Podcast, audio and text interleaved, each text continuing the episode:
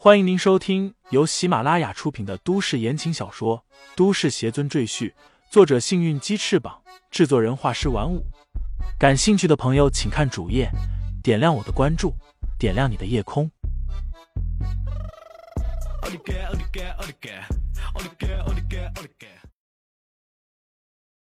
而第三十章没良心的下，众人只见李承前对着空气自言自语。脸上都带着诧异的神色。不过，他们现在最关心的还是杨佩佩的情况。于是，齐老爷子走上前来，小心翼翼的问道：“李大师，现在是什么情况？我二儿媳妇她……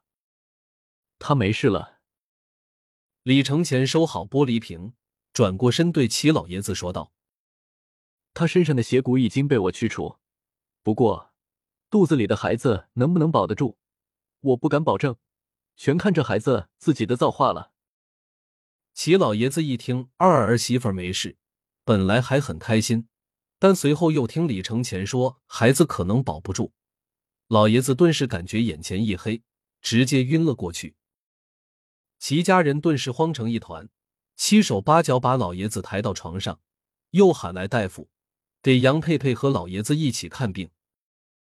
乔雪萌走到李承前面前，突然伸手捧起他的头，仔细查看他的脖子是否有伤痕。见他确实没有受伤，这才松了一口气。原来你还是关心我的啊！李承前笑着看乔雪萌，说道：“我还以为你根本不管我的死活呢。”乔雪萌红着眼睛瞪着李承前，怒声说道：“虽然你是个窝囊废。”可你还是我丈夫，我怎能不关心你的死活？说着，乔雪萌眼中流下眼泪，她咬着唇骂道：“你这没良心的，枉费我刚才那么担心。”李承前的心又痛起来，他伸出手想给乔雪萌擦眼泪，这一次乔雪萌没有躲开，任由李承前的手抚摸在他的脸上。这是李承前重生以来第一次触碰到乔雪萌的脸。嗯，这是。李承前身子一震，只觉得一道电流从他的指尖传入他的脑海。他在乔雪萌的身体上感受到一丝熟悉的味道。是师尊。李承前瞪大了眼睛。乔雪萌的身体里为什么会有师尊的魂魄？他们之间到底有什么联系？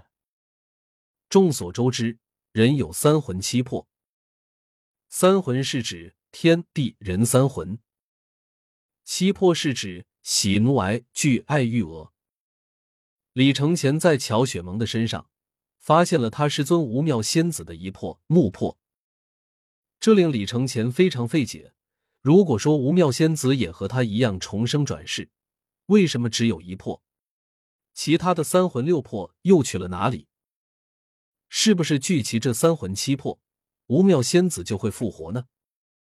这一切，李承前目前毫无头绪，所以他只能将这个秘密暂时压在心底。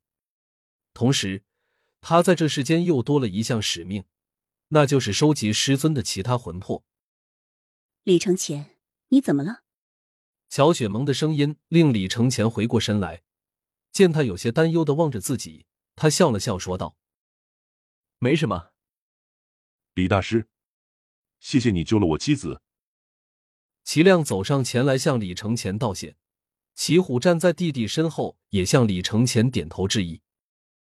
虽然他们对李承前刚才傲慢的表现也有些不满，但他们两个人品性还算不错，也很有度量，知道是自家人嘲讽侮辱人家在先，而且李承前又救了杨佩佩，所以二人还是走过来向李承前表达真诚的感谢。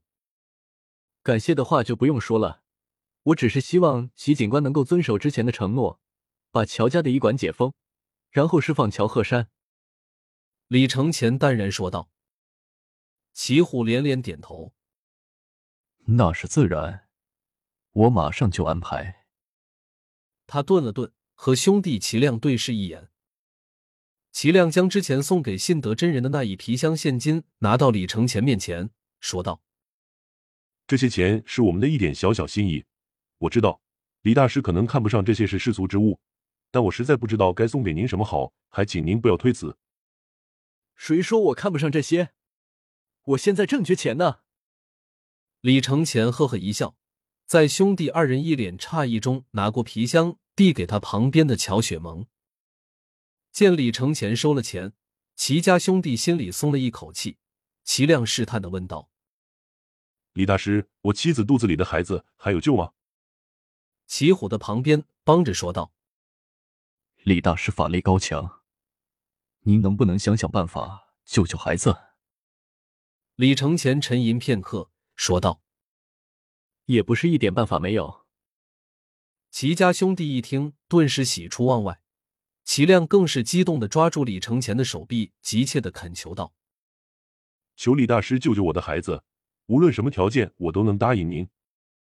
察觉到自己的失态，齐亮赶忙松开手，后退一步，说道：“只要大师能救我孩子，我愿为您做牛做马。”做牛做马就不必了，你也不够资格。李承前不屑的摆摆手：“我给你写一份清单，按照上面的要求，把东西给我准备全。”我会为你的孩子炼制一枚丹药，可保他不死。不过你一定要记住，必须要按清单的要求去准备，一点差错都不能有，否则后果自负。李承前严肃的强调道：“是，李大师放心，我们一定按您的要求来。”齐亮连连说道。接过齐虎递来的纸和笔，李承前刷刷刷写了一份清单。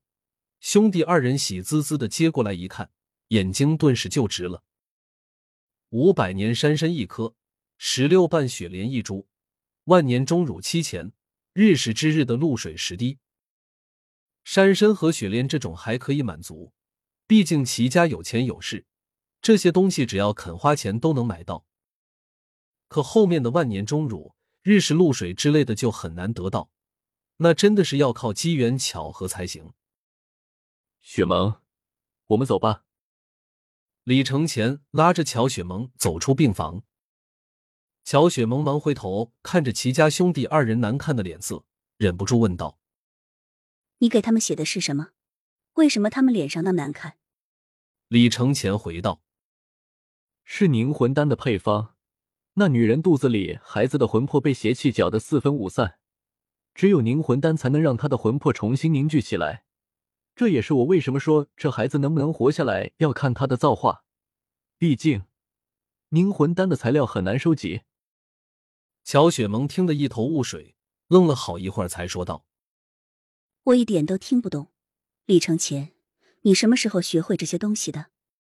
李承前的嘴角一翘，故意说的：“其实这些东西我早就会，只不过因为某些原因，我不能随意施展。”原来你一直瞒着我。乔雪萌顿时瞪圆了漂亮的大眼睛，嗔道：“这种事你也敢瞒着我？李承前，你挺能耐啊！怪不得乔雪萌这么爱生气，一定是因为师尊的怒魄在他的身上。”看着乔雪萌怒气冲冲的样子，李承前心中暗想：他们二人生气时的样子都一模一样啊。听众朋友们，本集已播讲完毕，欢迎订阅专辑，投喂月票支持我。你的微醺夜晚，有我的下集陪伴。